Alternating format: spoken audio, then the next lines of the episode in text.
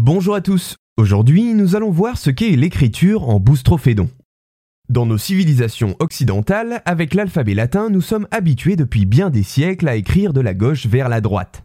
Dans certaines civilisations sémitiques, comme c'est le cas pour l'alphabet hébreu, il est alors d'usage d'écrire de la droite vers la gauche, norme instituée à l'origine par l'écriture phénicienne. Mais il existe des constructions hybrides d'écriture qui ne se limitent pas à une seule direction. Je m'explique. D'abord, il faut savoir que très peu d'écritures peuvent être réalisées dans les deux sens. C'est pourtant le cas des hiéroglyphes égyptiens. Dans ces derniers, un hiéroglyphe tête et un hiéroglyphe queue sont placés aux extrémités d'une ligne et sont censés montrer le sens de lecture avec l'orientation de leur corps ou de leur tête.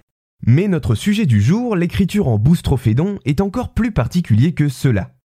Le boustrophédon désigne en effet une écriture dont le sens de lecture alterne d'une ligne à l'autre, allant une ligne de droite à gauche, puis une ligne de gauche à droite, et etc. Tout comme le bœuf qui trace les sillons dans un champ en faisant des allers-retours. C'est d'ailleurs de cette figure imagée que le mot tient son étymologie. Boustrophédon, de bous, bœuf, et strophé, l'action de tourner en grec.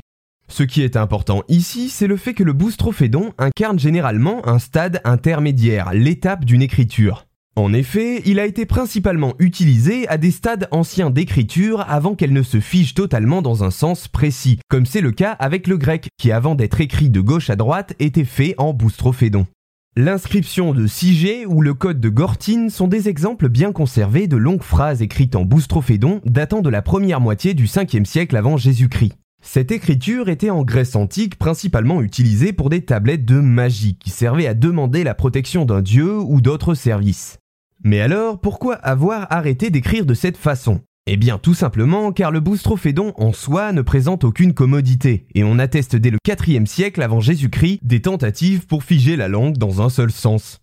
Le terme a dérivé et a été repris dans de nombreux domaines, comme les sciences dures avec la robotique, les mathématiques ou encore en informatique, mais également dans l'art. En effet, dans l'art, le mot s'emploie pour certaines réalisations de vitraux médiévaux. La verrière de la Passion de la cathédrale Notre-Dame de Chartres doit par exemple être lue en boustrophédon. Voilà, j'espère vous en avoir appris un peu plus sur ce qu'était une écriture en boustrophédon et sur la trajectoire de cette dernière dans notre histoire.